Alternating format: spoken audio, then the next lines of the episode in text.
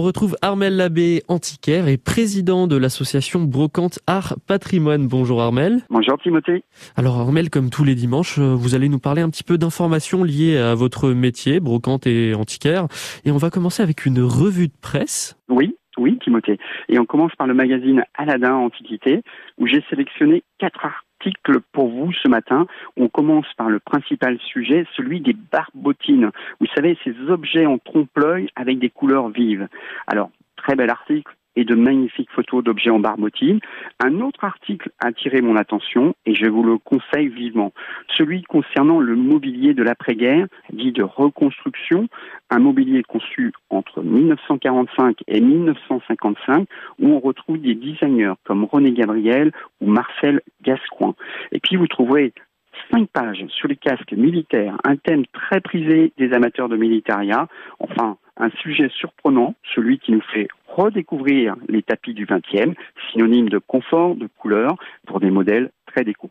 Et j'imagine que vous avez aussi feuilleté le magazine Antiquité Brocante. Eh bien oui, hein, euh, Timothée, si vous êtes amateur d'objets d'Asie, cet article est pour vous celui des céramiques de Chiwan, riche de 5000 ans d'histoire, sept mm. pages pour découvrir et tout savoir sur ces objets.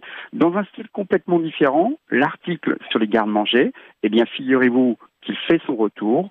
On lui offre une seconde vie dans nos cuisines, mais on aime aussi le détourner de son usage. Alors un magazine comme à son habitude, avec de multiples infos, de conseils, d'estimations et d'idées d'écho, mais aussi avec des réponses à certaines questions. Et ce mois-ci, pourquoi dit-on vider son sac? Réponse, je ne peux pas vous le dire aujourd'hui, hein, exclusivité au numéro du mois de mai de Antiquité Brocante, mais promis, à la fin du mois, je vous donne la réponse. Très bien.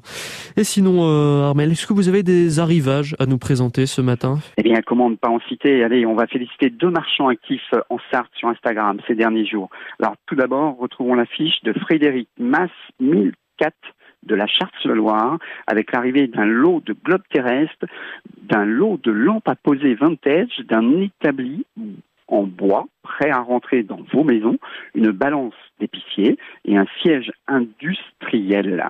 La deuxième fiche est celle de trouvailles sartoises avec également un établi bois que vous pourrez mettre dans vos cuisines ou salles de bain, un fauteuil de bureau chêne pivotant style américain et une assiette de Jean Lursa. Et il faut savoir que c'est un des plus célèbres céramistes du milieu 20e en France. Ah oui, en effet. D'autres fiches d'Instagram à citer, Armel? Oui, alors on va faire un petit rappel. On va citer juste les fiches. Le grenier de Victoria, la brocante de Ketty, mes petits vintage, Madeleine, Bernard et moi, M. Brock et Atelier Vintage Indus. Il y en a beaucoup plus. C'est à vous d'aller les découvrir.